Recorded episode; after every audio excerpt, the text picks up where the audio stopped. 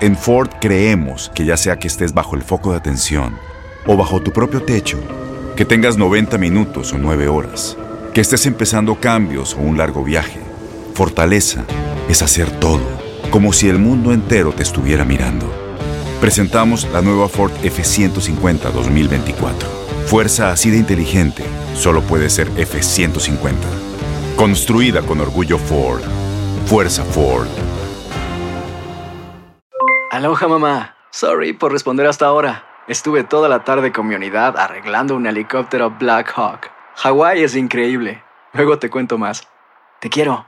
Be All You Can Be, visitando goarmy.com diagonal español. When something happens to your car, you might say,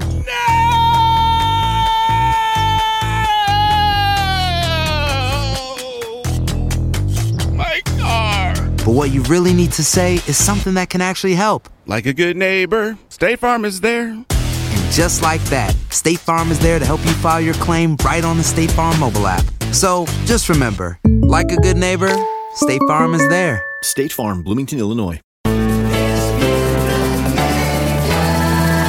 Bienvenidos al podcast con los mejores momentos de Despierta América.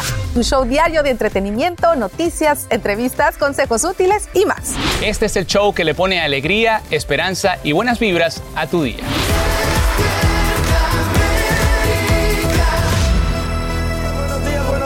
Días, buenos días. Martes, martes 21 de junio. Gracias por amanecer con nosotros aquí en Despierta América. Así Estamos felices que nos elijas para empezar tu día con buena energía y la mejor información en vivo. Claro que sí, porque aquí queremos ayudarte para que no te falte la esperanza. Y escuchen bien porque hoy en Despierta América te vamos a hablar de un problema de salud que quizás estés enfrentando en tu entorno familiar y es la demencia. Así que hay que prestar mucha atención a este tema. Exactamente, y recuerda que aquí siempre trabajamos inspirados en tu preferencia. Así es, así que no se muevan y para que brillen les tenemos la información con lo último y Sacha está lista para informarnos. Claro, y quiero citar lo siguiente, que renuncie ya, eso que exigen padres de las víctimas del tiroteo en Uvalde al jefe de policía del distrito escolar Pete Arredondo. Lo hacen durante una emotiva reunión de la Junta Escolar en horas de la noche. Y esto ocurre cuando surgen nuevas evidencias que demostrarían que al menos 11 oficiales armados, incluido Arredondo, habrían ingresado a la escuela solo tres minutos después de que el pistolero lo hiciera. Ya sabemos el resto de la historia y la tragedia en la que concluye. Angélica González tiene los detalles también de la audiencia que se realiza hoy con un testigo clave. 77 minutos pasaron antes de frenar a Salvador Ramos. Es una cifra que a casi un mes de la masacre no deja de dar vueltas en la cabeza de las familias. Es una gran impotencia, es lo que yo siento, una gran impotencia de no poder hacer nada. Tanto ni contra ese bastardo que nos quitó la vida de los, dueños, de los niños, ni contra la policía, ni contra el gobierno.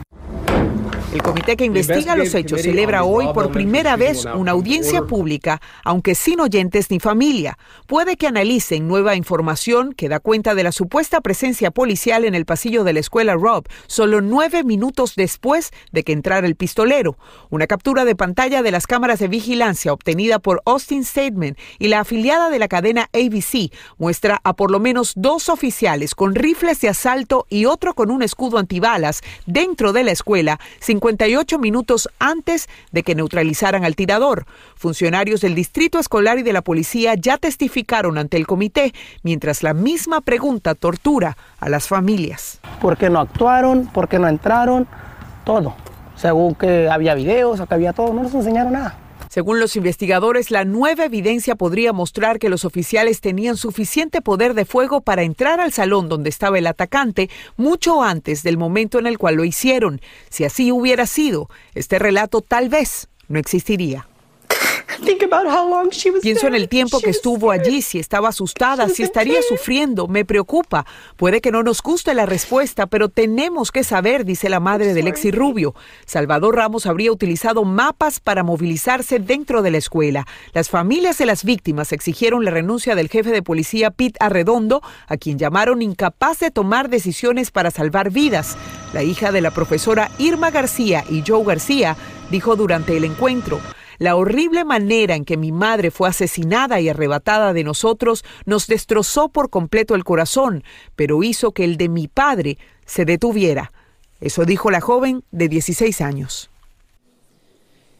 Y bien amigos, las autoridades habrían logrado reconstruir los hechos basados en los videos de vigilancia y de seguridad instalados dentro de la escuela. Y así vieron que 11 policías habrían entrado solo tres minutos después que Salvador Ramos, pero pasaron mínimo 74 minutos para neutralizarlo. Se espera que dentro de cuatro semanas la Cámara de Representantes de Texas emita un informe preliminar de su investigación que los padres y que toda la comunidad de Ubalde y el país, yo creo, está esperando. Y lo más impactante de estas imágenes, Angélica, es que sí contaban con este equipo táctico especial que en principio dijeron no tenían para tratar de sacar al pistolero de este salón de clases. Increíble. Lamentablemente. Gracias por brindarnos estas nuevas imágenes y detalles. Con mucho gusto.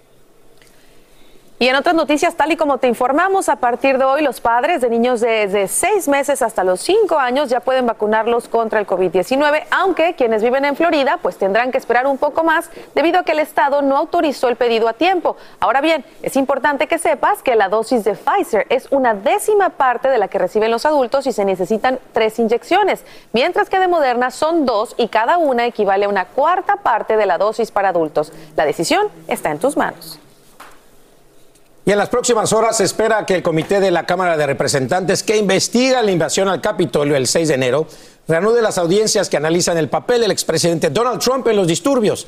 Está previsto que se enfoquen en la manera como pudo intentar presionar a ciertos funcionarios estatales para presentar listas falsas de votantes en las elecciones del 2020, cuando ganó el presidente Biden. Edwin Pitti está en vivo desde Washington con todos los detalles. Edwin, muy buenos días.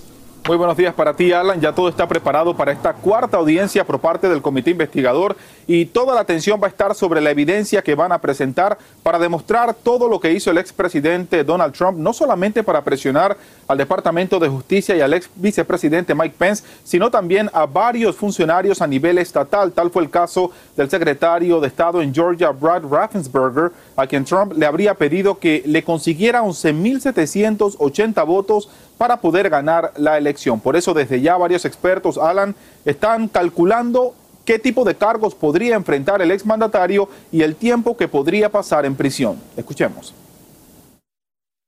Basado en las pruebas, yo creo que conspiración para cometer el acto de sedición sería el cargo principal en contra del expresidente. Es un delito mayor, tiene 20 años máximos en prisión. El comité el día de hoy, Alan, también estaría presentando importante evidencia ante el tema de estafa, ya que ellos aseguran que la campaña de Trump sabía que había perdido la elección y siguieron impulsando mentiras que resultó en el hecho que ellos pudieran recaudar más de 200 millones de dólares. Así que por supuesto estaremos al tanto de lo que ocurra en esta cuarta audiencia. Alan. Edwin, pero también importante, sabemos que en las últimas horas el eh, ex eh, vicepresidente Mike Pence hizo sus primeras declaraciones desde el inicio de estas audiencias. ¿Qué fue exactamente lo que dijo? Importantísimo, Alan. Él tuvo una actividad en las últimas horas en Illinois y a pesar de que no quiso hablar en sí de la audiencia, él dio a conocer que su relación con el exmandatario culminó de una forma de buenos términos, de una manera amigable, pero que ambos siguieron puntos diferentes. Pero a pesar de que también reconoció que el 6 de enero fue un día muy trágico, ahora está criticando a los demócratas por la forma en que están llevando las audiencias, lo que ya muchos interpretan como sus intenciones de querer ganar la nominación republicana para llegar a la Casa Blanca. Así que es parte de lo que ha hablado el ex vicepresidente Mike Pence. Estamos en vivo desde Washington, Alan. Vuelvo contigo al estudio. Muchas gracias. Todavía muchísimas cosas por saber. Gracias, Edwin Pitti, en vivo desde la capital del país. Nos vemos más tarde. Y también en Washington, D.C. se realizaría el que sería el penúltimo día para que la Corte Suprema publique sus opiniones sobre temas que generan controversia a nivel nacional. Los magistrados, como te hemos contado, deben emitir una decisión en casi una veintena de casos antes del receso de verano y que podrían generar protestas masivas, entre ellos una disputa sobre el derecho al aborto, la libertad religiosa, el derecho a portar armas de fuego y políticas migratorias. Y nos vamos a quedar ahí en Washington porque hay elecciones primarias, al igual que en Virginia y en Alabama. Georgia, Arkansas, hay segunda vuelta con desempates. En la capital del país, la alcaldesa Muriel Browser se encuentra en la lucha por la reelección. Y en Alabama, pues se decidirá el candidato republicano que podría ocupar el lugar del senador republicano Richard Shelby, quien anunció su retiro en febrero del año pasado. Quien gane tendría que derrotar al demócrata Will Boyd en noviembre. En Georgia hay una contienda demócrata por la Secretaría de, de Estado y los republicanos se enfrentarán por tres candidaturas al Congreso. Así que muy atentos y hay que ejercer el voto. Y hay fiesta, hay fiesta en California y cómo no, la fiesta de los Golden State Warriors se apoderan de las calles de San Francisco. Abarrotadas esas calles y como no, con confeti, un recorrido por la ciudad. Los guerreros, los Golden State Warriors, celebran junto a sus miles de fanáticos la conquista de su séptima corona de la NBA y su cuarto título en ocho temporadas. Es así como se cumple la sentencia que hizo el jugador Clay Thompson meses atrás cuando dijo campeonato o nada. Luego de la candente, del candente inicio del 18-2 de su equipo para lograrlo, pero después necesitaron la ayuda de los grandes jugadores que se recuperan de lesiones y que un reparto de jóvenes también brillara. A mí me da gusto por San Francisco, por California, pero perdieron mis Boston Celtics y tenía emoción de ir a celebrar a las calles de Boston. pero no se me hizo. De hecho, te ibas a ir con tu hijo. Quería ir a uno de los juegos, pero estaba imposible irse a verlos. Sí, Pero no, bueno, qué bueno, porque ese juego que quería ir a ver, perdieron. O sea que Uh, no, no estaba escrito este año. No estaba escrito Pero para este felicidades a los Warriors, por supuesto. Sí, claro. Y lo más lindo que puedan compartir con toda esa gente, esos aficionados en las calles. Efectivamente. Bueno, hay más, mucho más Charlie Boy.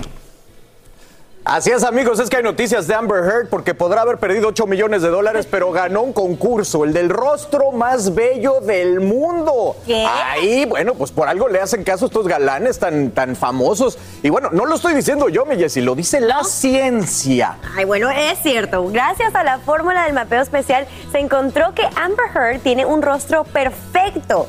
Esta técnica consideró varias características como los ojos, cejas, labios, mandíbula y la distancia entre ellas para dibujar la cara perfecta. Así es, este análisis del rostro de Heard revela cuán cerca está de una cara de proporción perfecta, la proporción áurea griega de la belleza fi, aunque no lo crea usted. Es de esto, Jesse, es eh, una proporción que inventó un escultor para hacer la cara perfecta. Y es un número que sacas, es mil- 1.618, que es el número eh, que haces eh, de calcular todas estas perfecciones.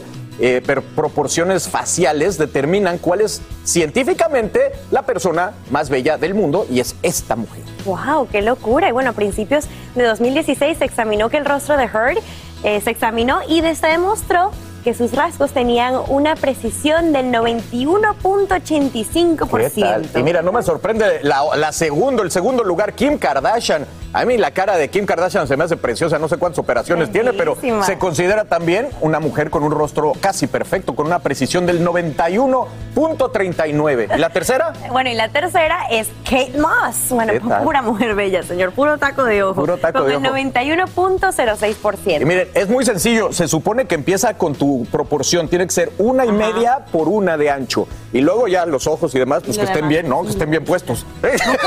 A ver, házmelo medir. Ahorita te voy a medir. Alguien, pero aquí deberíamos medir a varias personas, incluyendo a esta belleza Claro. dominicana. Mi querida Rosmariel, que ya está lista con el estado del tiempo. Muchísimas gracias, muchísimas gracias. Pues yo me someto, Carlitos, así que si me hacen la prueba vamos a ver qué tal.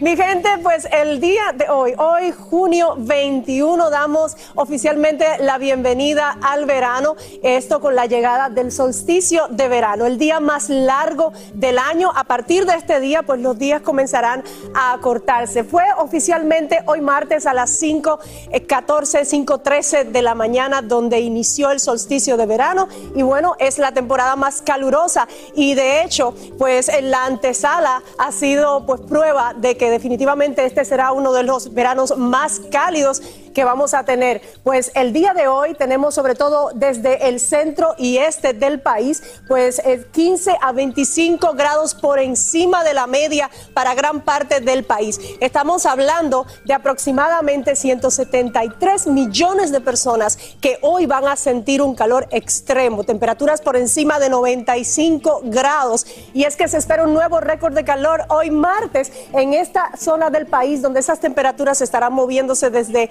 95 hasta 100 grados. Incluso debo mencionar el hecho de que el índice de calor puede ser superior a lo que marquen los termómetros porque tenemos el, el elemento humedad en esta zona del país. Fíjense cómo esas temperaturas van a ser excesivas, así hay que tomar las medidas eh, de precaución. ¿Cuáles son los índices? las referencias que tenemos, advertencia de calor, pues desde que sube de 95 grados empezamos a hablar de que ese es el mínimo índice de calor para alertar a toda la población. Continúen con más. Las acciones dicen más que las palabras. Abre el Pro Access Tailgate disponible de la nueva Ford F-150. Sí, una puerta oscilatoria de fácil acceso para convertir su cama en tu nuevo taller. Conecta tus herramientas al Pro Power Onboard disponible. Ya sea que necesites soldar o cortar madera, con la F-150 puedes. Fuerza así de inteligente solo puede ser F-150. Construida con orgullo Ford. Pro Access Tailgate disponible en la primavera de 2024. Aloha mamá. Sorry por responder hasta ahora. Estuve toda la tarde con mi unidad arreglando un helicóptero Black Hawk. Hawái es increíble. Luego te cuento más. Te quiero. Be All You Can Be, visitando goarmy.com diagonal español. When something happens to your car, you might say,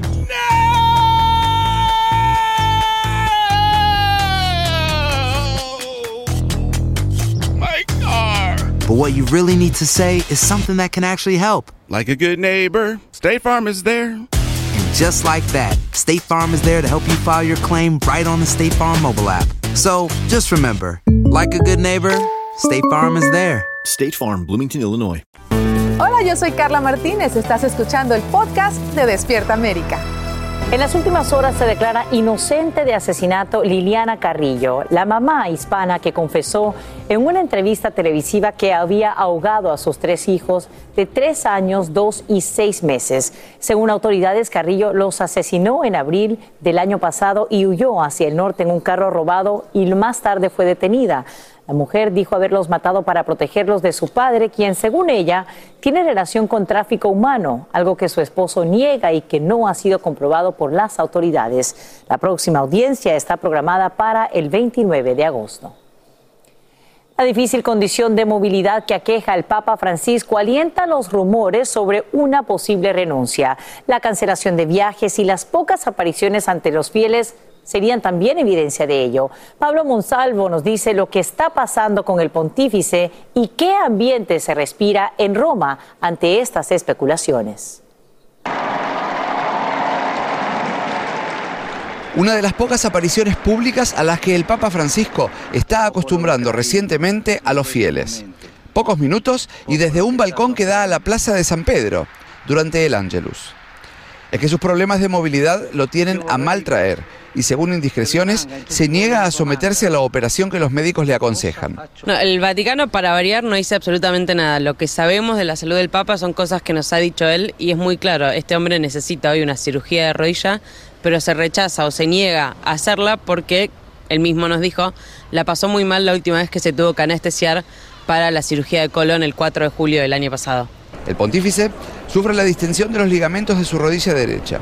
Lleva más de un mes utilizando una silla de ruedas. Y en este contexto, los católicos opinan. Si en un momento el Papa ya no puede seguir trabajando, pues ya habrá la manera de quién lo pueda sustituir o quién pueda apoyarle en sus, en sus tareas. Yo pienso que puede continuar porque hay muchas personas que lo apoyan a seguir adelante con todas las labores que él tiene, entonces no está solo y puede llevar a cabo todas sus eh, obligaciones con ayuda de los demás. Pero la agenda habitual de un pontífice es muy exigente y al parecer el primer papa latinoamericano no está pudiendo con ella. Y estas ausencias o cancelaciones de viaje se dan en medio de una cada vez más insistente serie de especulaciones acerca de una posible renuncia de Francisco. Porque hay una serie de gestos o anuncios que alimentan esta teoría. Por ejemplo, la convocatoria de un consistorio en el mes de agosto próximo, pleno verano europeo, una fecha que normalmente los pontífices evitaron. En medio de estos rumores, los más cercanos colaboradores de Bergoglio rechazan de plano la posibilidad diciendo que quien sostiene esta sospecha no lo conoce de verdad. En la Ciudad del Vaticano, Pablo Monsalvo, Univisión. Agradecemos a Pablo Monsalvo por brindarnos este informe desde Roma, en Italia. Y lo que estás a punto de ver te dará mucha nostalgia. Es que quiero que aprecies en pantalla el precio promedio de un tanque de gasolina regular hoy. 4 dólares con 97 centavos. Es una leve mejoría con respecto a la semana pasada, pero una gran diferencia a los poco más de 3 dólares que solíamos pagar en enero de 2021 cuando el presidente Biden asumió el cargo. Sabemos que tan pronto como esta semana el mandatario suspendería el impuesto a la gasolina. Para entender cómo funcionaría esta iniciativa, invitamos al economista Carlos Guamán. Te agradecemos, Carlos, por acompañarnos en vivo desde Naples, en Florida. Buenos días. Muy buenos días. Sí, el presidente Biden está haciendo todos los trucos sabidos y por haber para poder mantener esta inflación bajo control. Y una eliminación, ahorita sí, de los impuestos de la gasolina de 18.4, que sería lo que nos ahorraríamos cada vez que usted va a ponerle el tanque de la gasolina.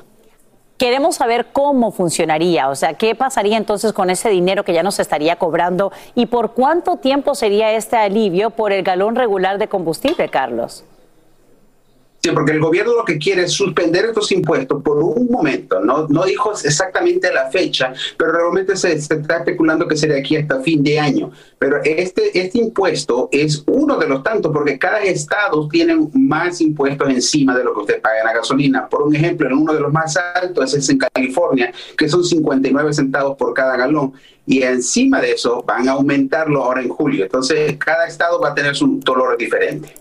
Ahora bien, Carlos, si es que esta iniciativa no es suficiente, el presidente Biden también propone tarjetas de rebaja, de descuento para el combustible.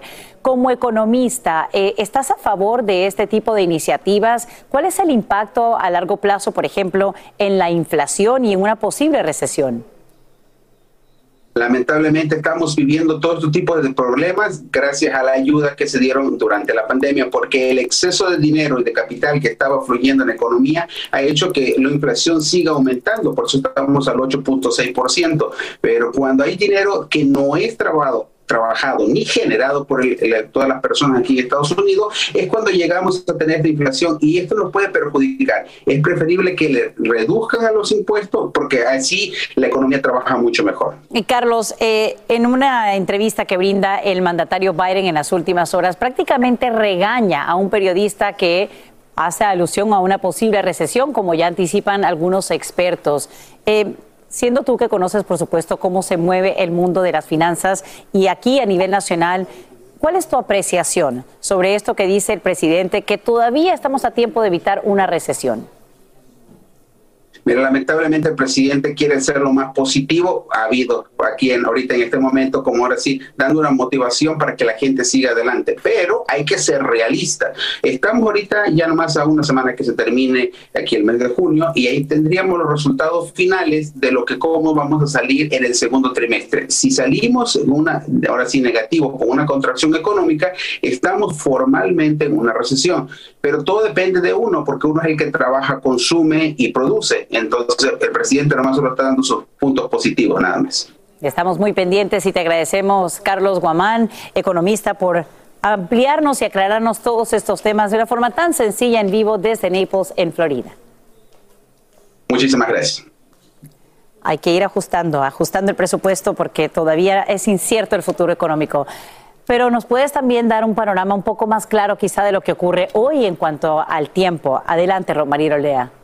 Muchísimas gracias, Sacha. Bueno, te cuento que al igual que ayer tenemos hoy martes un panorama bastante contrastante, porque mientras por un lado les hablo acerca de estas temperaturas extenuantes que estamos experimentando, por otro tenemos las tormentas que también están teniendo presencia en nuestro territorio. Pero vamos a ver esas temperaturas de hoy. Hoy martes en horarios de la tarde las temperaturas estarían muy cerca de los 100 grados para varias ciudades. Estamos hablando de Chicago, Kansas City, con 100 grados San Luis Louis, Dallas 101, Houston 97, y al igual que Atlanta y Nashville 97 grados. Nuestra gente en Nueva York tendría 77 grados y Miami con 86 grados. Es bueno mencionar el hecho de que el índice de calor sería superior porque tenemos el elemento humedad que aporta bastante a que usted tenga esa sensación en su piel de unas temperaturas mucho más altas. A ver, vamos entonces al riesgo de tiempo severo que lo tenemos desde el centro de las planicies y hasta la región de los grandes lagos. Esto es riesgo marginal de algunas inundaciones repentinas, de algunas tormentas severas que como ven ustedes al sur de la región de los grandes lagos están experimentando ahora mismo episodios de lluvia que están acompañadas de algunas descargas eléctricas, lo cual lo hace bastante peligroso. Otra de las cosas que debo mencionar es la presencia del polvo del Sahara. Yo misma debo confesar que estoy sufriendo los embates del polvo del Sahara, de esta, de esta capa de polvo, porque mis alergias se han disparado. Me imagino que al igual que muchos de ustedes lo han sentido también. Y es que esto es parte de los efectos eh, del polvo del Sahara que está por, en el sur de la Florida sobre todo. ¿Cuáles son estos efectos? Bueno, entre ellos, peligroso, que reduce la visibilidad, frena el desarrollo tropical, es una buena noticia porque no le da chance a que se desarrolle, pues esos peligros de esta temporada de huracanes frena el desarrollo de nubes, pero sobre todo trae bacterias y polvo y esto aumenta las alergias. Continúen con más de Despierta América. Ahora entiendo, Rosmariel, por qué me le he pasado tosiendo Total. últimamente. Pero todo el mundo. Ah, sí, sí, pero todo el mundo, hasta, mi, hasta mis mascotas, hasta mis perros traen estornudos. Aquí sí. siente uno el polvo del Sahara. Bueno, Las acciones dicen más que las palabras. Abre el Pro Access Tailgate disponible de la nueva Ford F-150. Sí, una puerta oscilatoria de fácil acceso para convertir su cama en tu nuevo taller. Conecta tus herramientas al Pro Power Onboard disponible. Ya sea que necesites soldar o cortar madera, con la F-150 puedes. Fuerza así de inteligente solo puede ser F-150. Construida con orgullo Ford. Pro Access Tailgate disponible en la primavera de 2024. When something happens to your car, you might say,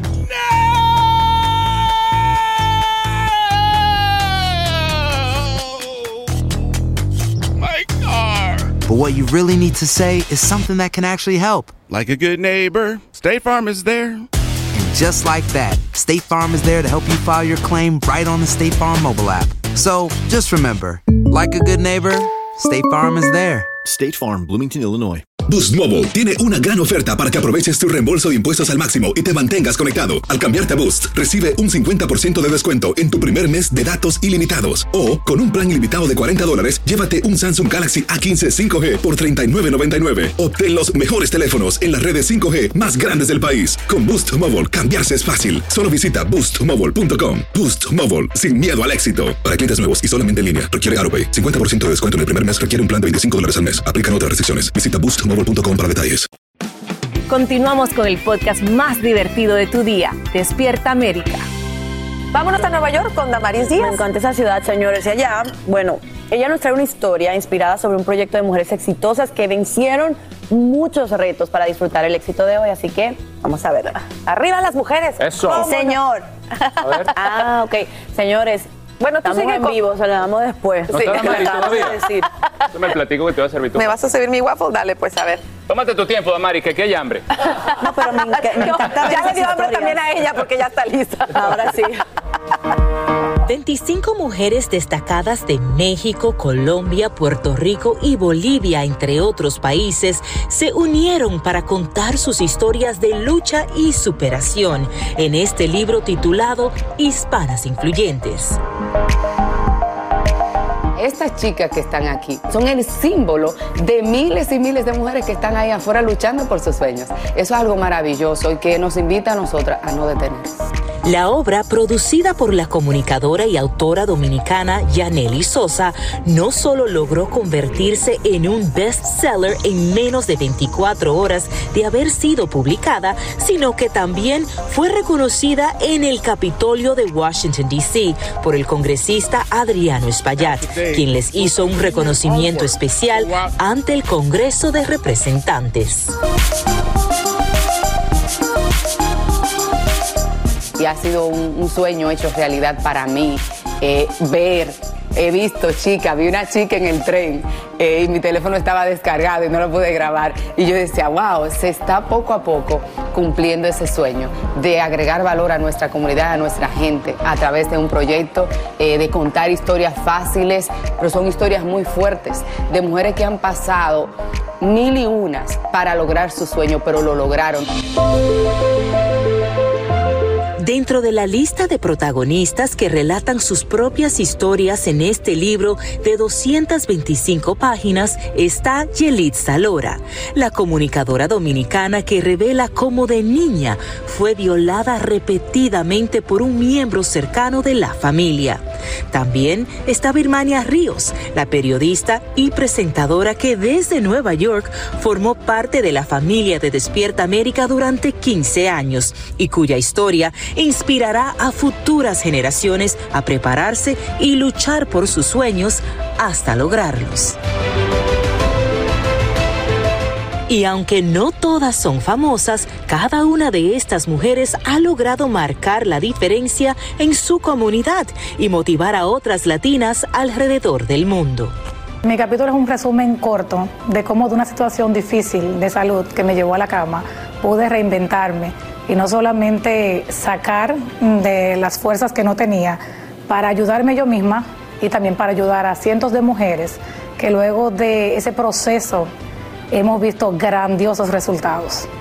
Mi capítulo es una invitación para la madre y mujer también que busca constantemente equilibrar ambos roles.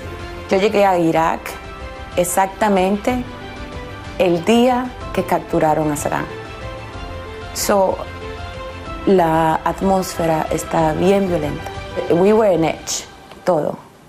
Y más personas que tú sabes que tú lo viste ayer y, y hoy te dijeron, oh, esa persona no regresó a la base.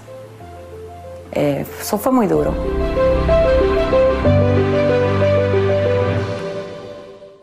¿Cómo te han impactado las historias que están en este libro? Me llena de emoción porque esa pregunta me llega. Eh, cuando leí esa historia, yo decía, ¿y de qué tú te quejas? Ver a una chica que fue a la guerra y de repente se, despierta y ve escombros por todas partes y ve una pierna y ella contaba. Eh, eso, yo decía, Janely Sosa despierta. Se espera que Hispanas Influyentes sea publicado todos los años con aún más historias inspiradoras. Mientras tanto, la fundadora de este proyecto, quien afirma que su mayor fuente de inspiración ha sido la autora y productora de televisión Luz María Doria, invita a todas las mujeres del mundo a escribir su propio capítulo en estas últimas páginas del libro, que fueron dejadas en blanco con este propósito. Gracias, Damaris. Ay, qué, qué hermosísima belleza. historia. Eh, de verdad, qué orgullo, ¿verdad? Ver a estas mujeres tan luchadoras, eh, que para nada son el sexo débil, ¿eh? Al contrario. Para nada. Y que todas tenemos de verdad nuestra historia, así que, eh, nuestra historia, que a veces las cosas se ponen difíciles, pero siempre puede haber un final feliz si uno se compromete. Yo creo que es el propósito de esto, ¿no? Que muchas mujeres se inspiren. No sé en qué capítulo de tu libro vas, pero si es en uno difícil, acuérdate de estas Son mujeres pruebas. y sigue adelante, que sí se puede. Me gustó. Todos mucho. son pruebas, nos hacen más fuertes, así que arriba. Vamos a seguir con más, vamos a pasar ahora con el otro sexo. Ninguno es débil. Que también nos hace más fuertes. Ganas, ¿eh? ganas de leer ese librito, ¿eh? Ganas de leer ese sin duda, sin duda alguna. ¿Cómo no? Bueno, vámonos porque hay mucho más. ¿Estás lista, mi Francis? el ¿Estás lista, mi relojazo. Conchis? ¿Están listos todos? Minuto Deportivo, mi chef. El uruguayo, este me da gusto. Se está armando Qué en bueno, América. Jonathan de Cabecita Rodríguez regresará al fútbol mexicano, pero ahora como integrante de las Águilas del América. Todo indica que el acuerdo será por los próximos tres años. Es buen Buena jugador, pieza. Estaba, en- estaba en- allá en, eh, en el Medio Oriente. Buena adquisición. Miren, el Ajax de Ámsterdam presentó su camiseta para la temporada 2022-2023 y entre sus jugadores, los que lucieron el nuevo uniforme, estaba el mexicano Edson Álvarez. Ahí está, modelando. Se mantienen sus clásicos colores rojo y blanco. El blanco predomina en el costado y las mangas. Oigan, ¿ustedes se acuerdan de este gran ex delantero del Barcelona, Samuel Eto'o? Claro. Bueno, pues se va a la cárcel, No, papá. hombre. El camerunés y su ex representante José María Mesalles reconocieron haber defraudado a la Hacienda, así por no pagar impuestos por más de 3 millones 800 mil, digamos 4 millones de dólares. Esto entre 2006 y 2009. La pena para el exjugador será de 22 meses de prisión y eso porque aceptó el cargo, si no lo hubieran clavado como 4 o 5 Increíble lo que pasa con Hacienda en España. Todos se meten en lío. Bueno, el presidente de la Federación Mexicana de Fútbol, John de Luisa, adelantó que México buscará próximamente la sede del Mundial Femenil, aunque sería compartida tal y como sucederá con la Copa del Mundo 2020. Oye, la Copa del Mundo Femenil estaría padre. Claro, no, no, y, cada vez está ganando mucho más fuerza. No, no, claro que sí. Las mujeres de repente le juegan. Son bien interesantes y divertidos los juegos. ¿eh? ¿Qué? Los Buenísimos. golazos que se meten No, allí. Y se dan con todo también. Ah, bueno. Muy bueno. Bueno, solamente faltan tres días, ya lo sabe, para el comienzo del Festival de Campeones, arrancando con el concierto que une tus pasiones. Ahí va a estar mi chef, la música y el fútbol. Artistas, artistazos. Va a haber Cuéntame, especiales. cuéntame quién. Vamos a celebrar tu herencia. ¿Quién va a estar? Bueno, yo te lo digo. Maluma Baby, papá. Guainá, CNCO Los Ángeles Azules y los dos de la S. Son nada más ahí como para que vayan calentando. Esto es el viernes a las 7 pm del Este, 6 Centro por Univisión. Y tú. Y está el partido de las estrellas, que lo vas a jugar tú. Claro, claro. Está también un eh, desafío de estrellas también. Y por supuesto el balón de oro en el fin de semana. Va a ser Divino, redondo para divino. todos ustedes. Desde Los Ángeles voy a estar transmitiendo vemos en el para West todos Coast. ustedes y a ti también.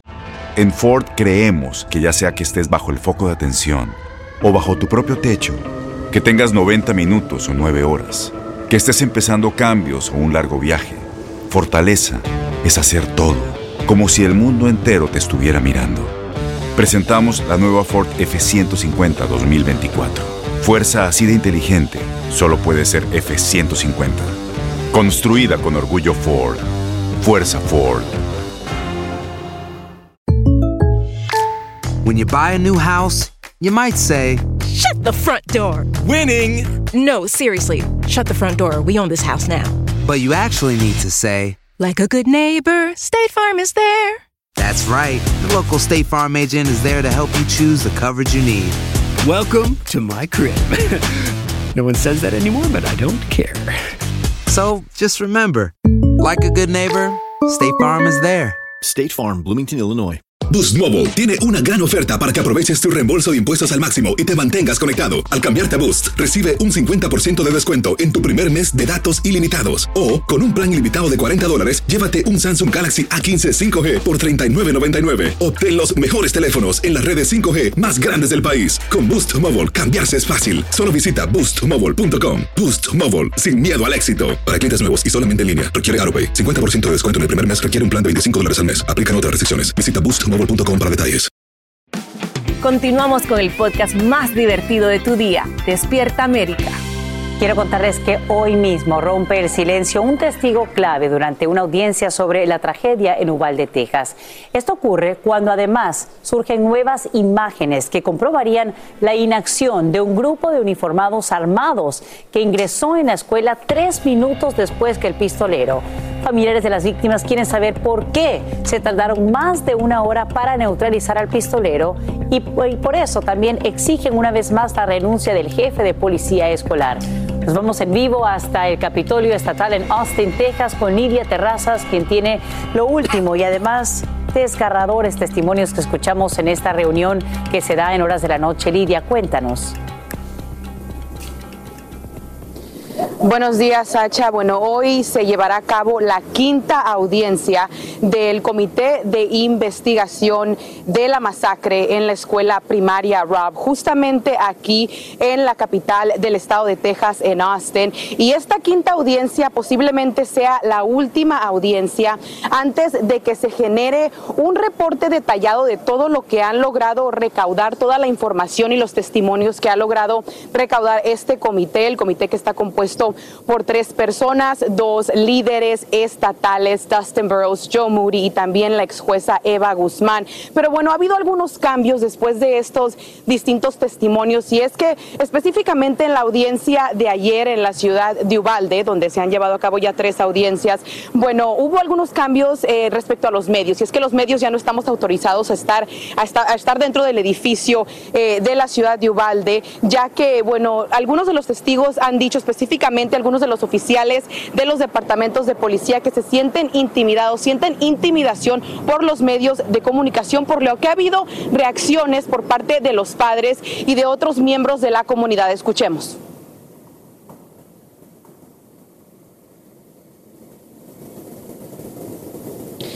Bueno, y algo también eh, muy importante, como les decía, es que se espera que tenemos, eh, que tengan ya este reporte, se genere un reporte sobre estos detalles, estos detalles que ya han estado saliendo a la luz, no por parte del comité, pero diferentes videos de seguridad que muestran esta respuesta tardía de las autoridades al responder a la masacre el 24 de mayo que dejó a 19 niños y dos maestras sin vida. Sabemos que la comunidad de Ubalde está consternada a estas audiencias específicas específicamente en los últimos días que se han llevado, llevado a cabo en la ciudad de Ubalde, padres han estado presentes, familiares de los niños han estado presentes y están pidiendo, bueno, pues querer saber la verdad, ya que los testimonios de los testigos se están llevando a cabo a puerta cerrada. Los medios de comunicación, miembros de la comunidad están, eh, tienen autorización de estar dentro eh, de estas audiencias solo en el comienzo, pero ya cuando comienzan los testimonios tenemos que salir y estos familiares no pueden escuchar estos testimonios. Sacha.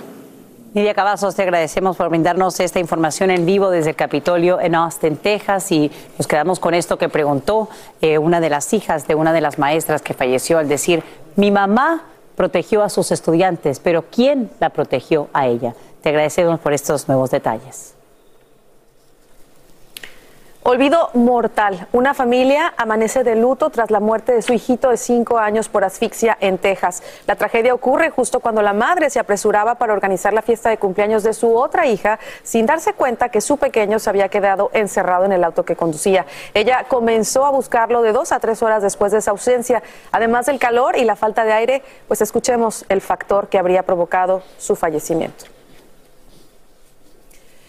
Bueno, también les, les, decimos que en el país un promedio de 38 menores pierden la vida en autos sin ventilación cada año. Y justo la semana pasada aquí Angélica González pues nos presentó un reportaje con diferentes recomendaciones claves como estas, dejar el auto, eh, dejar por ejemplo algo en el asiento trasero como una bolsa, una cartera, un zapato, un juguete, también si cambiamos de rutina estar llamando constantemente a quien lleva al niño y sobre todo nunca dejarlos solos aunque sea por un minuto.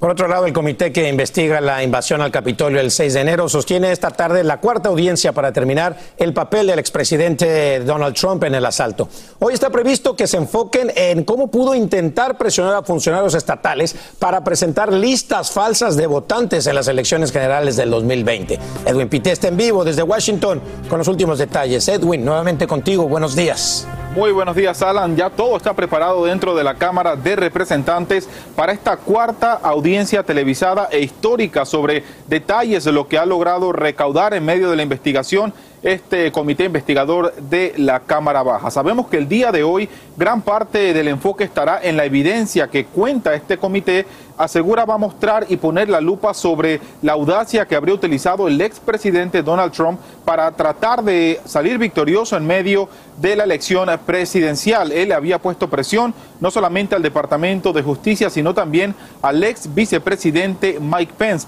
pero sobre todo sabemos que él también lo habría hecho con funcionarios estatales. Sale el caso del secretario de Estado en Georgia, Brad Raffensperger, a quien Trump en una llamada que recordemos se hizo incluso viral luego que se hiciera pública, se escucha al exmandatario pidiéndole que encuentre 11.780 votos para que él pueda ganar la elección presidencial. Por eso ahora, Alan, ya varios expertos aseguran que si el Departamento de Justicia le presenta cargos criminales a Trump, él podría incluso pasar hasta 20 años en prisión.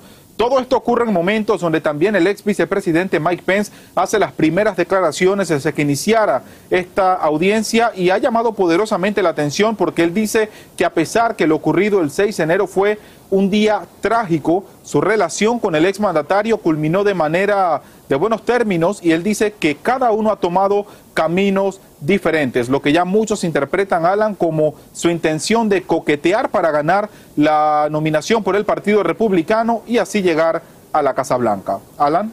Oye, Edwin, pasando, pero muchísimas cosas. También entre ellas, eh, eh, hemos visto que en medio de estas audiencias hay como un poco de tensión entre el Departamento de Justicia que bien comentabas y el Comité Investigador. ¿Qué, qué es exactamente lo que está pasando? Alan, es un gran enredo y lo que pasa es lo siguiente. Recordemos que solamente el Departamento de Justicia puede formularle cargos criminales a una persona en medio de esta investigación. Ahora, el comité le está pidiendo al departamento que lo haga y el departamento para poder hacerlo le está diciendo al comité que le pase todas las transcripciones de las entrevistas que han hecho con testigos en los últimos meses pero el presidente del comité, el representante Benny Thompson, ha dicho que no lo va a hacer hasta que ellos culminen las audiencias y terminen su propia investigación. Pareciera una contradicción, pero ellos no quieren que absolutamente nada interrumpa esa línea que quieren mantener de aquí hasta el mes de septiembre cuando culminen las audiencias y también le están criticando al Departamento de Justicia por no hacer su propia investigación. Estamos en vivo desde Washington. Alan, regreso contigo al estudio. Feliz día. Falta mucha tela que cortar de este problemón. Gracias, gracias Edwin Pitti, en vivo desde la capital del país. Y quiero contarles que Rusia aclara en las últimas horas que los dos soldados voluntarios estadounidenses que desaparecieron en Ucrania no estarían protegidos por las convenciones de Ginebra como prisioneros de guerra. El Kremlin sostiene que Alex Drake y Andy Winch habrían participado en bombardeos y disparos contra las fuerzas rusas y que seguirán retenidos mientras se investigan los hechos.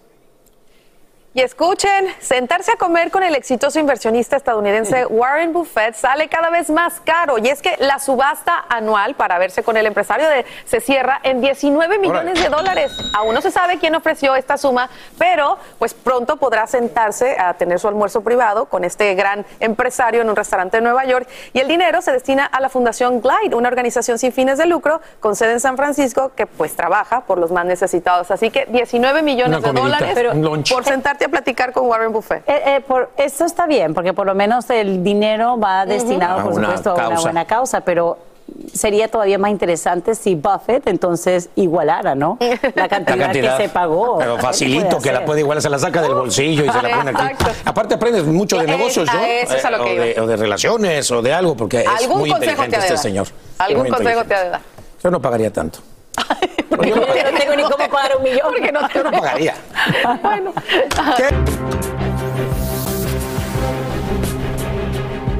Desconocidos se convierten en héroes para sacar a dos mujeres que fueron arrolladas por un taxi y terminan atrapadas debajo del vehículo.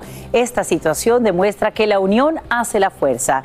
Y en vivo desde Nueva York, Fabiola Galindo nos dice cómo están ahora las mujeres y no solo ellas, sino también otros peatones que resultan lesionados. Fabiola, buenos días, cuéntanos. Buenos días, Sacha. Una escena caótica que ha dejado a por lo menos tres personas con heridas de gravedad. Todo ocurrió aquí en esta calle, en este vecindario de Flatiron en Nueva York, que está lleno de hoteles y de turistas. Aparentemente un taxista fuera de control se subió a lo que es la andena, el andeno, la, aquí la vereda. Sabemos que a la una de la tarde ayer eh, eh, este taxista estaba doblando la calle en esta avenida Broadway cuando perdió el control aparentemente había atropellado a un ciclista primero y luego aceleró, terminó incrustando a dos mujeres en este restaurante detrás mío. Las personas que son testigos aquí dicen que simplemente todos los que estaban aquí de negocios, eh, que trabajan en los negocios o los transeúntes, simplemente... Eh, llegaron a correr y a auxiliar a las personas para poder levantar el taxi y sacar a estas dos mujeres de debajo. No sé si tenemos los testimonios de aquellos testigos con los que hemos hablado. Escuchemos. Quería retroceder, entonces le dije que no retrocediera, le, paré, le abrí la puerta y le apagué el auto. Porque había gente debajo. Sí, había gente debajo, lastimada, golpeada, las piernas rotas. Entonces tratamos de levantar el carro, de levantar el carro para poderlo auxiliar a la gente. Logramos levantar un poco y salir. Por lo menos 20 personas vinieron a socorrer, ya sea haciendo torniquetes para que la gente no se desangrara. Fue una escena muy dolorosa y muy sangrienta, de acuerdo lo- nos dicen los testigos. De acuerdo con la policía, se habría tratado de un accidente. No saben si el taxista tuvo un episodio médico. Él se quedó en la escena. Y esto ocurre cuando en la ciudad de Nueva York y en todo el país las muertes por accidentes de tránsito están en aumento. Solamente en Nueva York en los, en los primeros tres meses del año han muerto 59 personas en accidentes de transporte y esta es la cantidad más alta desde el año 2014, Sacha. Fabiola, y tomando en cuenta, por supuesto, que Nueva York es una ciudad de muchos peatones, ¿qué harían las autoridades en las próximas semanas para evitar que aumente esa cifra de muertos? El alcalde Eric Adams ha anunciado que van a invertir más de 900 millones de dólares en infraestructura para proteger las ciclovías y también para que los policías tengan más horas atendiendo temas de tránsito. Sin embargo, lo irónico de este accidente es que ocurrió en una vía, en una ciclovía que está justamente aquí a mis espaldas, que tenía una protección de plástico. Así que definitivamente todo esto ocurre también cuando más personas están comprando y manejando carros en la ciudad de Nueva York tras la pandemia. Así que definitivamente tener mucho cuidado, no solamente los transeúntes, sino también quienes están detrás del volante. Sacha. Trabajo en equipo para mantener a toda la ciudadanía segura. Gracias, Fabiola Galindo, por informarnos en vivo desde Nueva York. Y como te hemos contado en Despierta América, a partir de hoy, todos los padres de bebés entre seis meses de nacidos y también de infantes hasta los cinco años, pues tienen la posibilidad de vacunar a sus hijos contra el COVID-19. Esto porque ya se da la aprobación total de dos vacunas, la de Pfizer y la de Moderna. Hablamos de casi 18 millones de menores que conforman este grupo. Y para conocer los detalles de lo que ya ocurre en Texas, nos conectamos con Nidia Cavazos, quien está en vivo desde Houston. Y ya ahí avanza la jornada de vacunación. ¿Cómo estás, Nidia? Muéstranos y cuéntanos.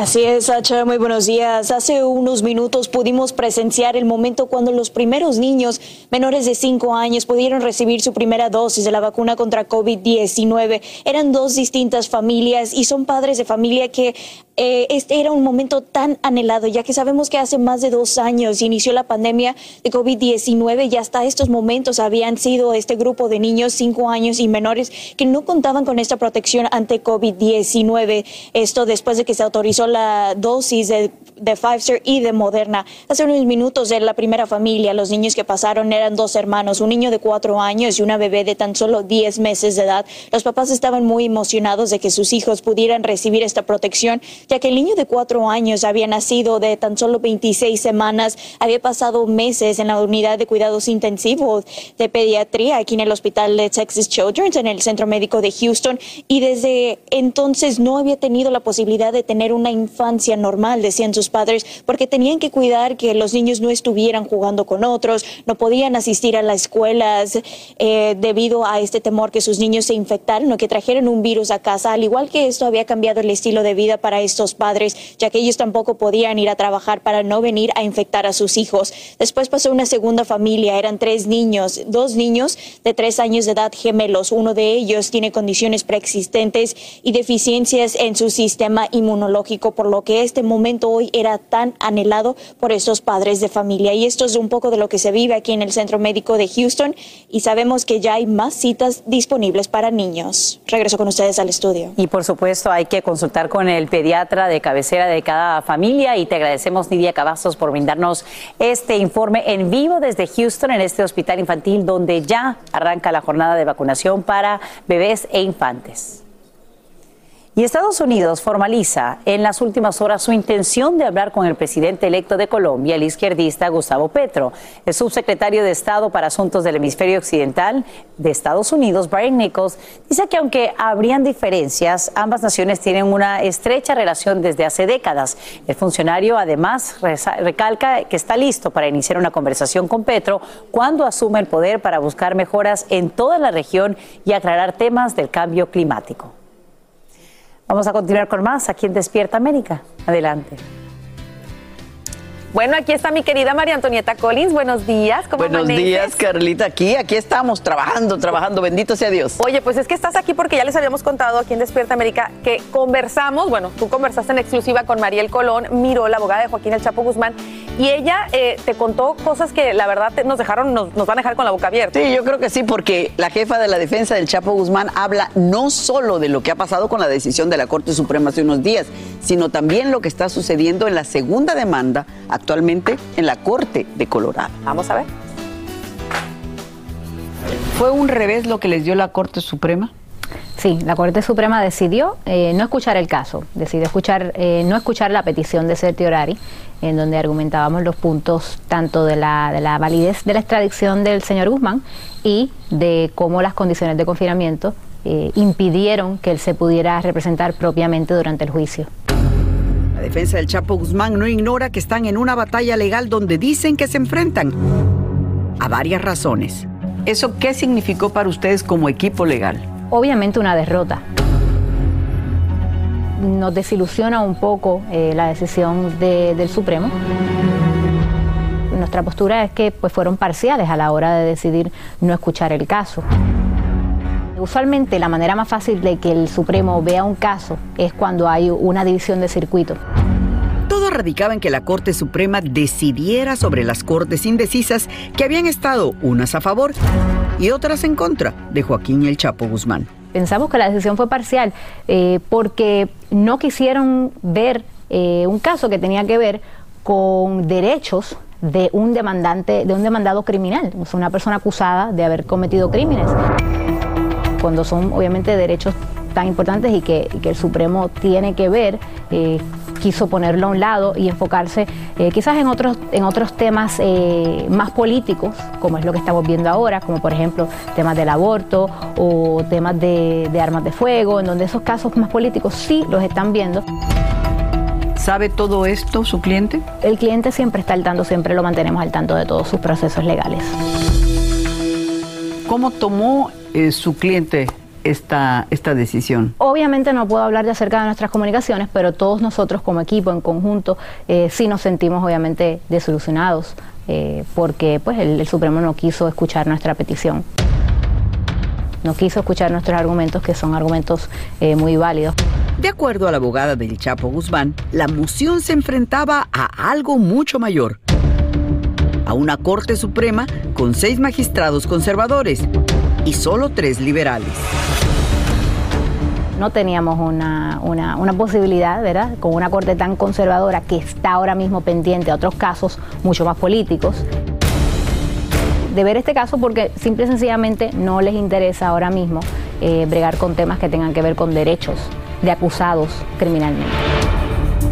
Si él hubiera ganado algo ahí, ¿esto sentaría jurisprudencia para casos de otras personas? Definitivamente. Por ser el Chapo Guzmán, quizás no quisieron ver este caso eh, porque entonces eh, tienen la encrucijada de, bueno, si resolvemos, hacemos una ley que sea a favor de Guzmán, estamos dándole la oportunidad quizás, ¿verdad?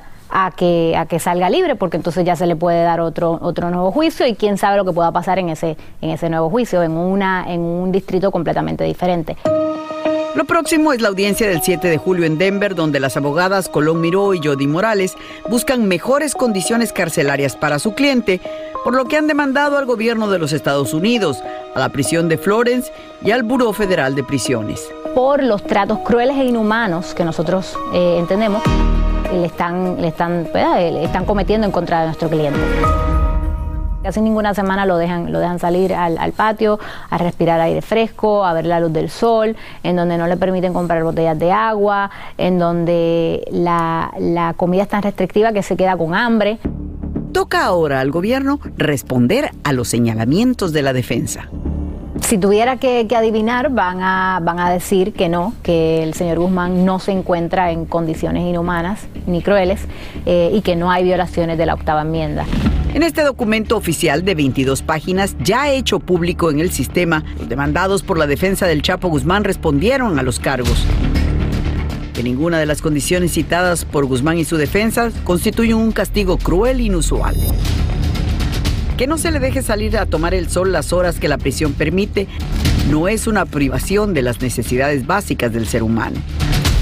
Que los cambios de temperatura de frío a calor en el sistema de aire acondicionado no son un reclamo constitucional y que muestran que la prisión tiene sistemas para mantener a los internos.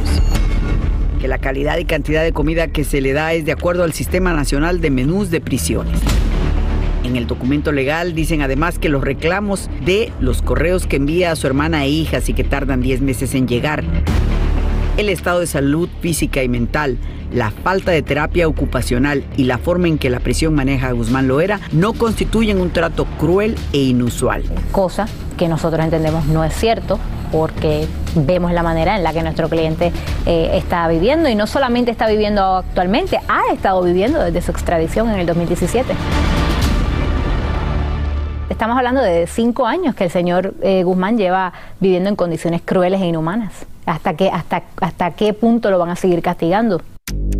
Todo eso estará en la mesa de negociación en la audiencia en la Corte de Colorado. Tratos humanos, que es lo único que estamos pidiendo, porque no estamos pidiendo privilegios para él.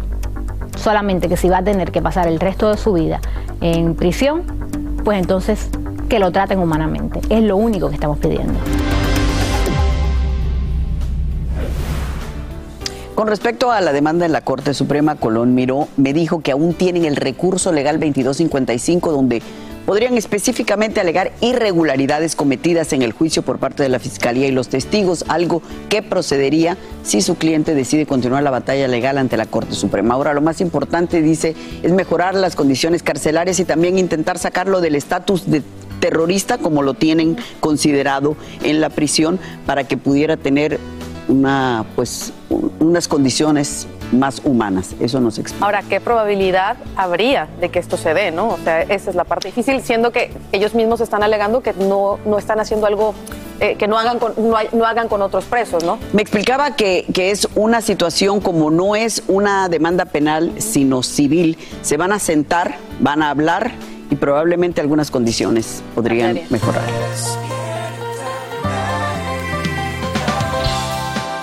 Claro, ya les adelantamos, ¿no? Que suspender el impuesto a la gasolina para reducir el precio es lo que propone el presidente Biden y ocurriría tan pronto como esta semana. Ahora, es importante eh, eh, destacar que cada estado pues tendría la última palabra.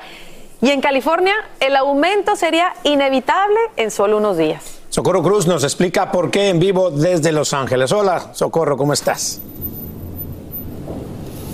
Hola compañeros, tengo noticias agridulces, quiero casi llorar. No es ningún secreto, aquí en California pagamos más por la gasolina que en ningún otro estado del país y llenar un tanque de gasolina para los que ganan, por ejemplo, el salario mínimo, representa un poquito más de un día de trabajo, ¿eh?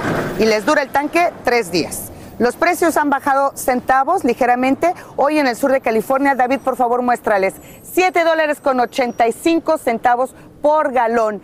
Como les he informado antes, en California pagamos dos impuestos, el federal y también el estatal. Y la noticia, como limón en la herida, es que a partir del primero de julio bueno, pues el impuesto estatal subirá del 51,3 centavos a 53,9 centavos.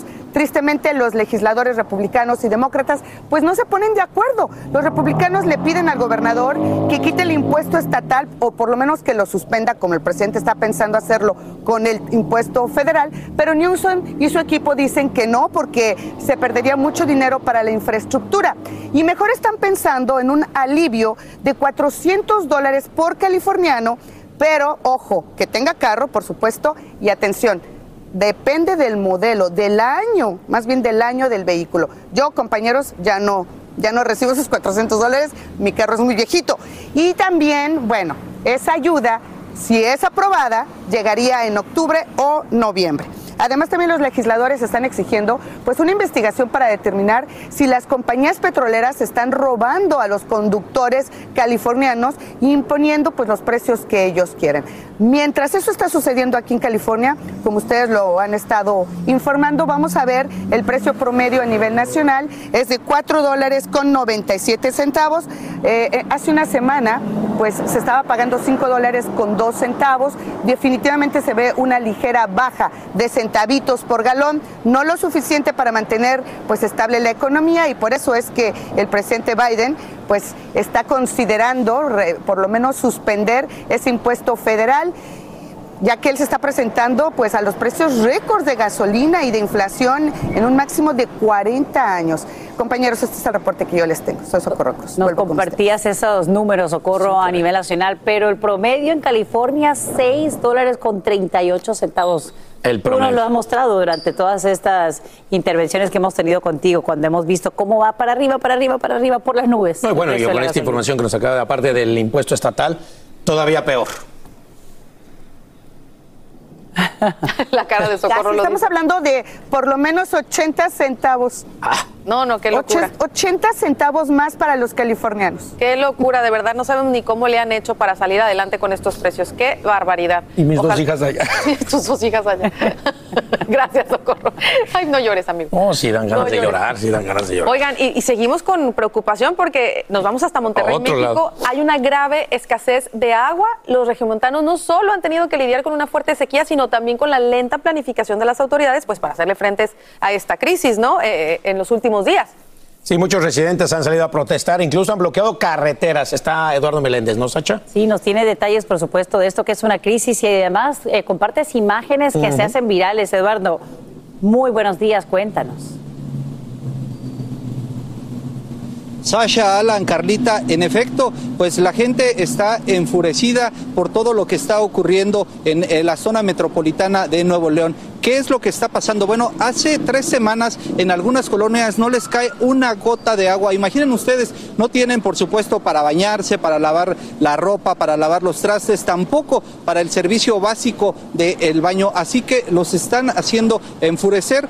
También las declaraciones del gobernador de Nuevo León que primero dijo, bueno, pues que no le pueden echar la culpa de todo y tampoco lo pueden insultar porque pues él no tiene la culpa de la sequía que está afectando al Estado. Esto molestó muchísimo en general a la sociedad, pero también eh, molestó eh, el hecho de que diga que él no es responsable y que tengan paciencia porque bueno, al fin y al cabo tendrán que llegar las lluvias. Pero es un, una crisis, un caos el que se está viviendo toda vez que las personas han tenido que buscar pues donde hay fugas. Imaginen ustedes, van a los puntos donde hay fugas, incluso se bañan, toman el agua en cubetas, en botes, en lo que les sea posible para llevársela a su casa. Escuchemos precisamente a uno de los vecinos de esta zona que ha batallado pues para encontrar agua y cuando la encuentra a bañarse se ha dicho. Escuchémoslo, por favor. Y hay que aprovechar porque pues está bien canijo, dicen que no va a haber agua hasta el miércoles. Es, es una medida ya extrema, pero no hay de otra y luego cómo va a trabajar. Es verdaderamente dramático lo que está ocurriendo en esta zona metropolitana en cuanto a las presas, las presas, la presa de Boca, Cuchillo y Cerro Prieto, bueno, están a nada de su capacidad, por supuesto que de ahí ya es extremadamente difícil extraer agua. Y bueno, ¿qué es lo que dicen las autoridades? Que tengan paciencia, que poco a poco esperan que se rehabilite el servicio, por supuesto que están suplicando y están haciendo todo lo posible porque caigan lluvias en ese estado donde ya han caído en otras, eh, en la República Mexicana, pero bueno, ahí específicamente donde está la problemática no. Así que bueno, ellos tendrán que hacer acto de paciencia y fe para que llegue la lluvia. El agua embotellada también está siendo un problema, no ha sido posible ya conseguirla en muchos establecimientos. Así que es parte del caos que está sufriendo la gente por la escasez del agua en Monterrey. Es la información que les tengo desde la Ciudad de México.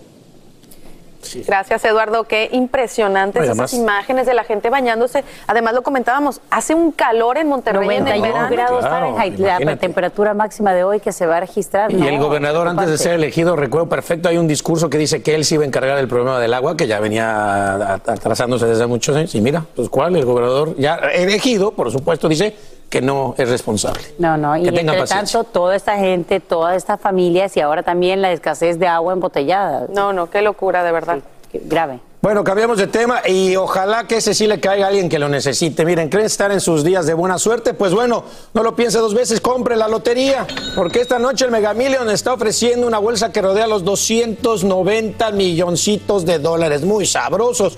Y si quiere más, pues el Powerball podría hacerlos ganar 312 millones en el sorteo de mañana miércoles. Así que ahí está. La lotería, ya sabe, está disponible en 44 estados, Puerto Rico y además del Distrito de Colombia, eh, Colombia y las Islas ah, Vírgenes. Así que bueno, pues ojalá que le caiga a alguien, que lo reparta, que sea buena onda, que lo necesite y bueno, cambiarle el día a alguien. Total, total. Mira, con un poquito que te ganes ya te hace el día. Sí, hace con el los tres dólares que me saco yo Ah, sigo sí. jugando. Haz de cuenta que te sacaste la lotería cuando viene ese, ¿no? El de los tres Y lo dólares. que más me gusta es que soñar no cuesta nada, ¿verdad? Exacto. Nada más que hay que comprarlo. No se quejen si no lo Bueno, ganan. Hay que exacto. comprarlo. Y a esta hora revelan nuevos detalles del rescate de un grupo de migrantes abandonados dentro de un vagón de tren bajo temperaturas extremas en Texas. Al menos dos escapan de lo que se habría convertido en un horno humano, pero otros 10 son tratados con síntomas de asfixia y deshidratación. Socorristas utilizan dos escaleras para extraerlos.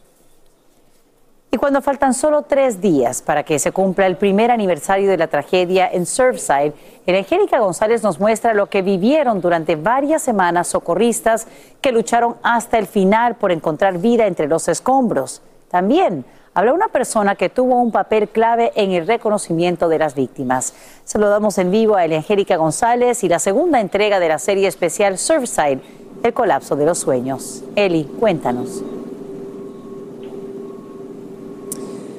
Mi querida Sacha, muy pocos entienden qué pasa en la vida de un rescatista después de que se enfrenta a una tragedia como la de Surfside.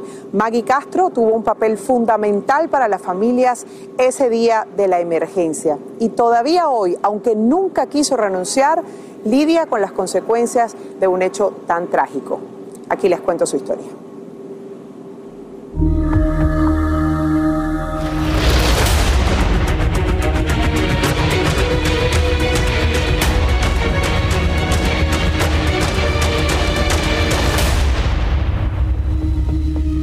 Tan grande la tristeza que había en ese cuarto.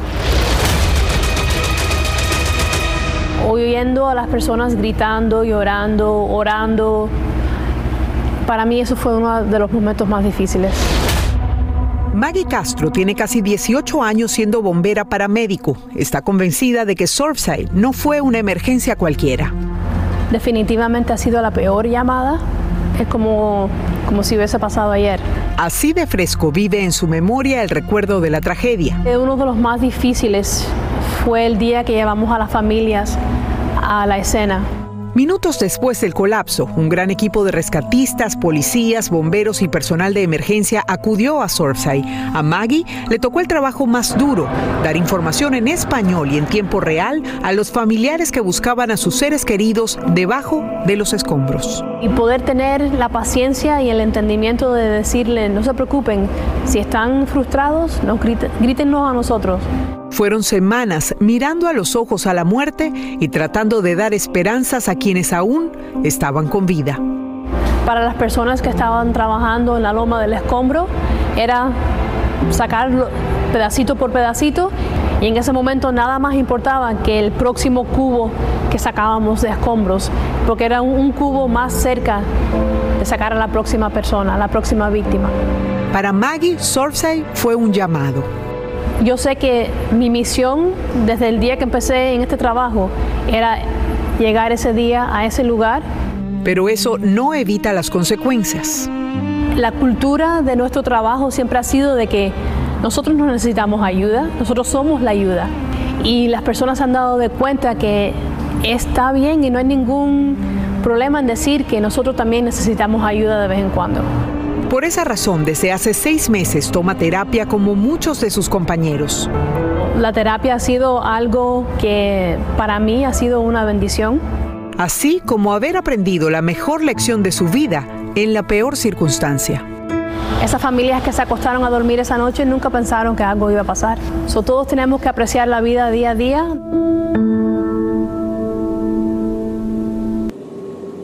Apreciar la vida día a día. Esa es la gran lección. Fíjense que Maggie Castro todavía está en comunicación con las familias.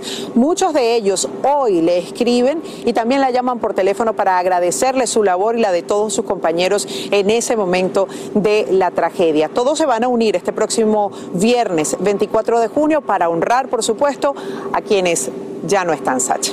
El día de mañana, en nuestra tercera entrega, escucharemos la voz de la autoridad, cómo reaccionan ellos ante las demandas de negligencia y además cómo han respondido a todas las demandas en el aspecto legal. Eso será el día de mañana en esta serie Surfside, El colapso de los sueños. Vuelvo contigo. Mira, Angélica González, te agradecemos por brindarnos estos eh, nuevos detalles y este testimonio que nos impacta a todos. Hay más en Despierta América. Llegó el momento para que los doctores respondan todas tus dudas. A continuación, escucha a los doctores con toda la información que necesitas para que tú y tu familia tengan una vida saludable. Gracias por seguir con nosotros, eh, doctor, doctor Juan. Buenos días, ¿cómo Buenos amaneces? días, muy bien, muy bien. Ah, todavía un poco nervioso por lo de Sí, Mela, pero- ya vi. Le tuvimos que dar este airecito para que se despejara un poco. Oigan, vamos a hablar de esto porque hay algo que a muchos de nosotros nos preocupa, especialmente aquellos que tienen eh, un historial con algún familiar. ¿Sabes que hay cosas que puedes hacer todos los días para disminuir su riesgo de demencia o el tuyo incluso, doctor Juan? Claro, Carla, algo que eh, para mí es muy importante porque en mi familia hay historial de demencia, entonces esto es algo que yo pienso constantemente, trato de aplicarlo a mi vida diaria, así que espero que usted también lo haga porque hay muchas personas que les preocupa eh, este diagnóstico de demencia, ya sea demencia vascular, Alzheimer's. Acuérdense que la demencia es un término general que indica que hay algún tipo de problema de memoria. Dentro de la demencia hay demencia vascular, demencia de Alzheimer's y otros tipos de demencia. Bueno, número uno, algo que puede añadir todos los días a su dieta, miren, los blueberries, los arándanos. Es una de esas pocas frutas que se han hecho estudios y ha demostrado que el consumir los blueberries, los arándanos, todos los días disminuye el riesgo de demencia, específicamente en mujeres. Hay un estudio muy grande que se hizo en mujeres. Y lo otro importante, es una fruta que no te va a subir el azúcar tanto, es una fruta eh, porque además tiene muchos antioxidantes, no tiene mucho azúcar, tiene fibra, entonces no se preocupe de comerla todos los días. Todos los días. No hay problema. Número dos, al igual que uno hace ejercicio para el cuerpo, tiene que hacer ejercicio para la mente, manteniendo esa función ejecutiva activa. Rompecabezas, crucigramas, leer libros. Si te gusta la música, escucha la música. Trata de memorizarte las canciones, aprender nuevos lenguajes, por ejemplo. Todo eso te activa el Ejercitar cerebro. el cerebro. Especialmente esa función ejecutiva que es importante. Número tres, el ejercicio. El ejercicio, eh, ya sea con pesas, cardiovascular, cuando uno hace ejercicio, en el cerebro se libera unas sustancias que se llaman neurotrofinas. No se tiene que aprender el nombre, pero se lo digo para que sepa que hay algo químico sucediendo en su cerebro y eso es como alimento para las neuronas. ¿ok?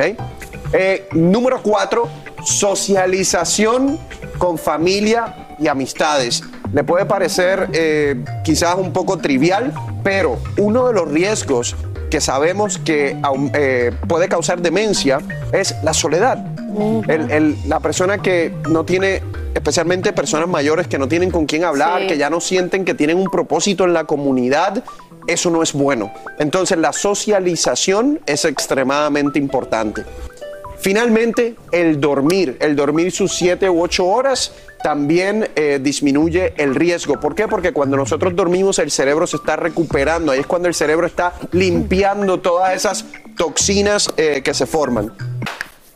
Oye, qué buenísimos consejos esos, doctor. eh, y ojalá que a ustedes en casita les hayan servido. Le comentaba que mis abuelitos siempre jugaban, eh, se, se compraban el mismo librito de crucigramas y se sentaban en competencia, saben quién acababa primero. Y eran, pero mira, de la mente, estaban y así es, lucidos. o sea, tú, tú ves las personas, Carla, que duran más de 90 años o que duran 100 años o más. Y hay características que se repiten. Eh, uno es que siempre mantienen la mente activa, se mantienen curiosos intelectualmente toda su vida.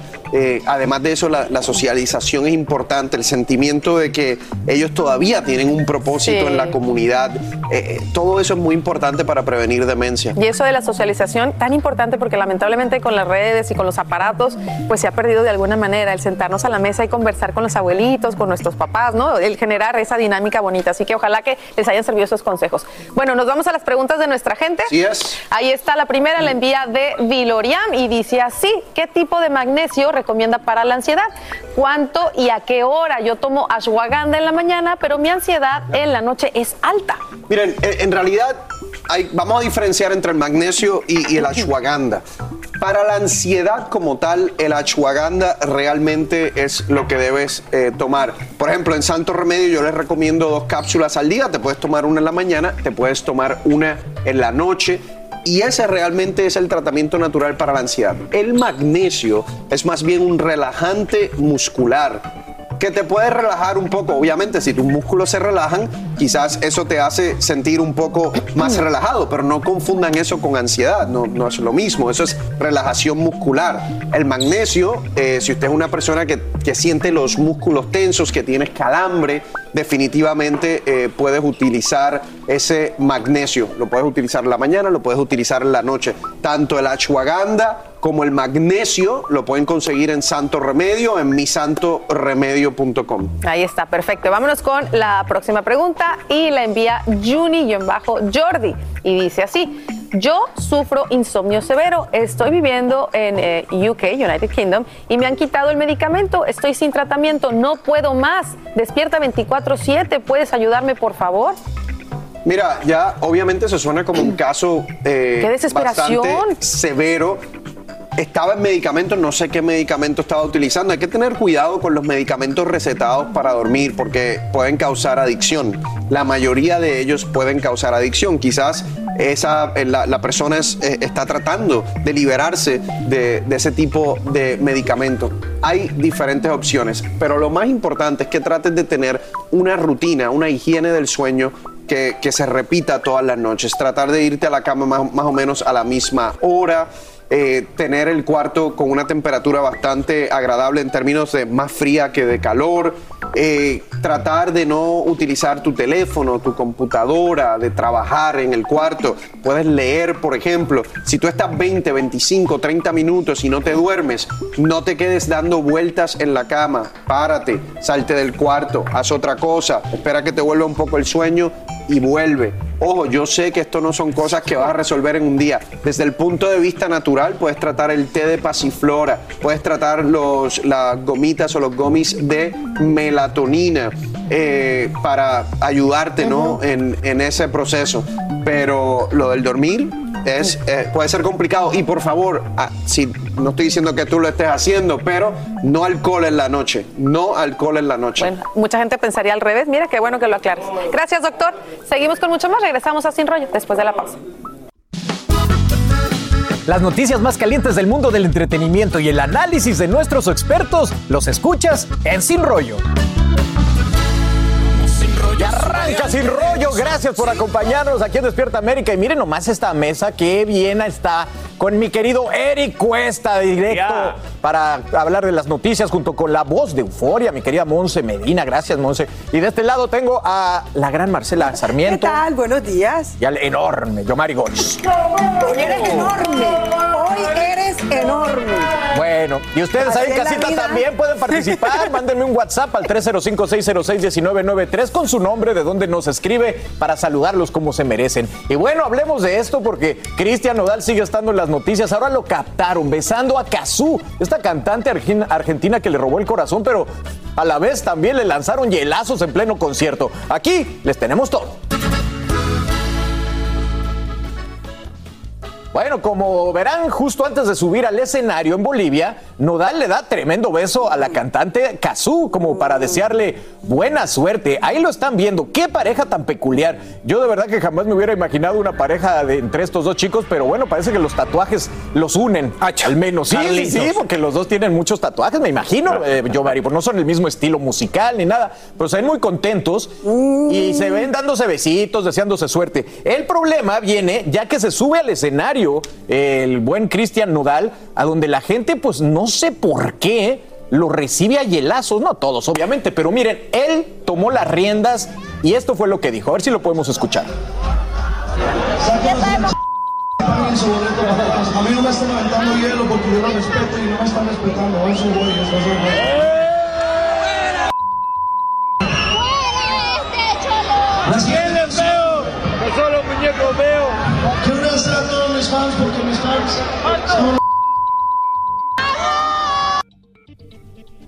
Bueno, ahí lo tienen, visiblemente molesto, pero pidiendo respeto, pide que saquen a esta persona, que le paguen su boleto y pues la Bravo. gente está comparando esto con, obviamente, a Anuel, mi querido Bravo, Eric Cuesta, bravo. que Anuel de plano la señaló, la humilló, la insultó. Nodal pidiendo respeto. El mismo incidente un poco más controlado, sin palabras soeces, no hay necesidad de eso, como lo mencionábamos ayer, el caso de Anuel, y me parece muy bien que detenga el concierto para que la gente se dé cuenta de la responsabilidad que él tiene con su público, porque esto le puede pasar a él, pero también le puede pasar a alguien que esté al lado, sentado de esta, per- al lado de esta persona. Importante también recordar que hace algunas semanas platicaban, y platicábamos porque estaba acá yo también, eh, sobre cómo Paulina Rubio detuvo un concierto para denunciar una- un- a un seguridad que le agarró una nalguita, ¿eh? Entonces, Ah, ¿por ¿sí qué fue se la le puede? Ah, permitir a. Paulina Rubio, porque el incidente fue de esa categoría, detener un concierto, llamar la atención de este seguridad y no permitírselo a Anuel o a este a Chico Nodal, ¿no? Claro, O sea, es, es muy loco. Y, y, Monse, yo no sé si sean las redes sociales, las cámaras,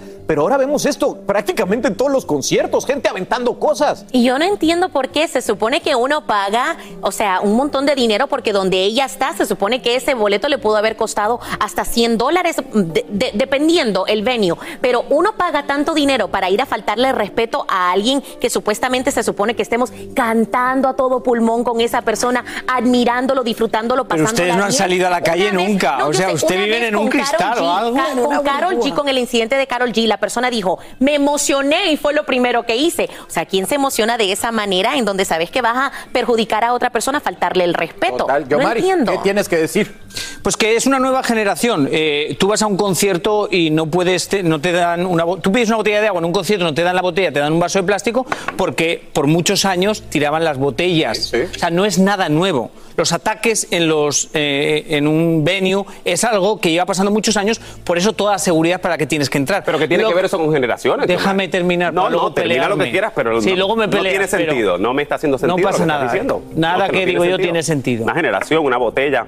Entonces lo que pasa es que siento que hay un movimiento muy grande porque ellos son muy fuertes en redes sociales. Entonces tienen eh, él, eh, Nodal, el movimiento tan negativo viene desde que él sacó su canción y empezó esa negatividad. Y yo dije aquí, se fastidió porque por mucho que ahora quiera paz y amor, positividad en el mundo, él ya puso negatividad. Entonces yo estaba escuchando gente de fondo insultarle a él.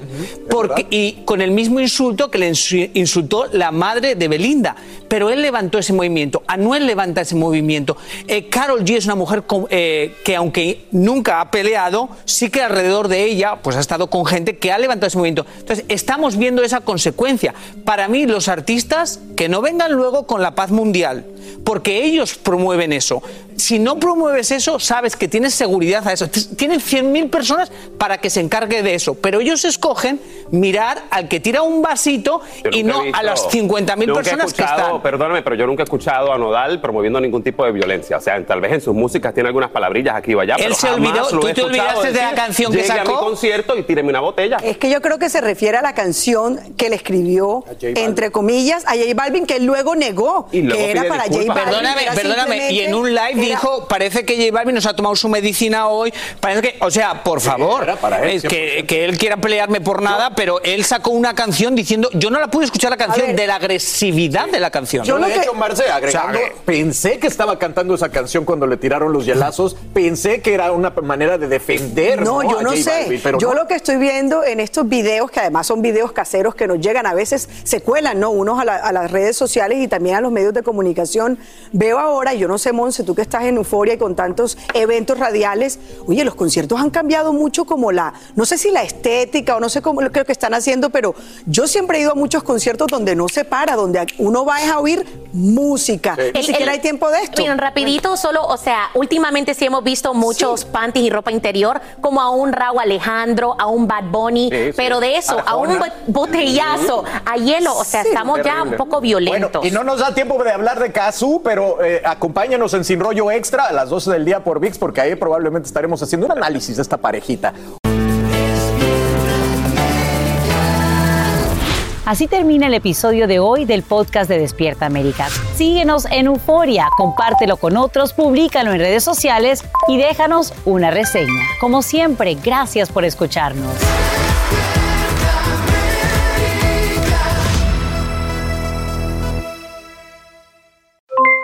Aloha mamá, ¿dónde andas? Seguro de compras. Tengo mucho que contarte. Hawái es increíble. He estado de un lado a otro con mi unidad. Todos son súper talentosos. Ya reparamos otro helicóptero Blackhawk y oficialmente formamos nuestro equipo de fútbol. Para la próxima te cuento cómo voy con el surf y me cuentas qué te pareció el podcast que te compartí, ¿ok? Te quiero mucho. Be All You Can Be, visitando goarmy.com diagonal español. Boost Mobile tiene una gran oferta para que aproveches tu reembolso de impuestos al máximo y te mantengas conectado. Al cambiarte a Boost, recibe un 50% de descuento en tu primer mes de datos ilimitados. O, con un plan ilimitado de 40 dólares, llévate un Samsung Galaxy A15 5G por $39.99. Obtén los mejores teléfonos en las redes 5G más grandes del país. Con Boost Mobile, cambiarse es fácil. Solo visita boostmobile.com. Boost Mobile, sin miedo al éxito. Para clientes nuevos y solamente en línea, requiere AroPay. 50% de descuento en el primer mes requiere un plan de 25 dólares al mes. Aplican otras restricciones. Visita boostmobile.com. Este abril te invitamos a nuestra feria virtual Univisión Contigo rumbo a la universidad. Conéctate virtualmente con representantes de colegios y universidades en la costa este, desde Nueva York a Florida. Aprende sobre ayuda financiera, becas y otros recursos para continuar tu educación. Regístrate para asistir y para la oportunidad de ganar una tableta. Te esperamos en Univisión Contigo rumbo a la universidad del 3 al 9 de abril. Regístrate ya en univision.com diagonal universidad.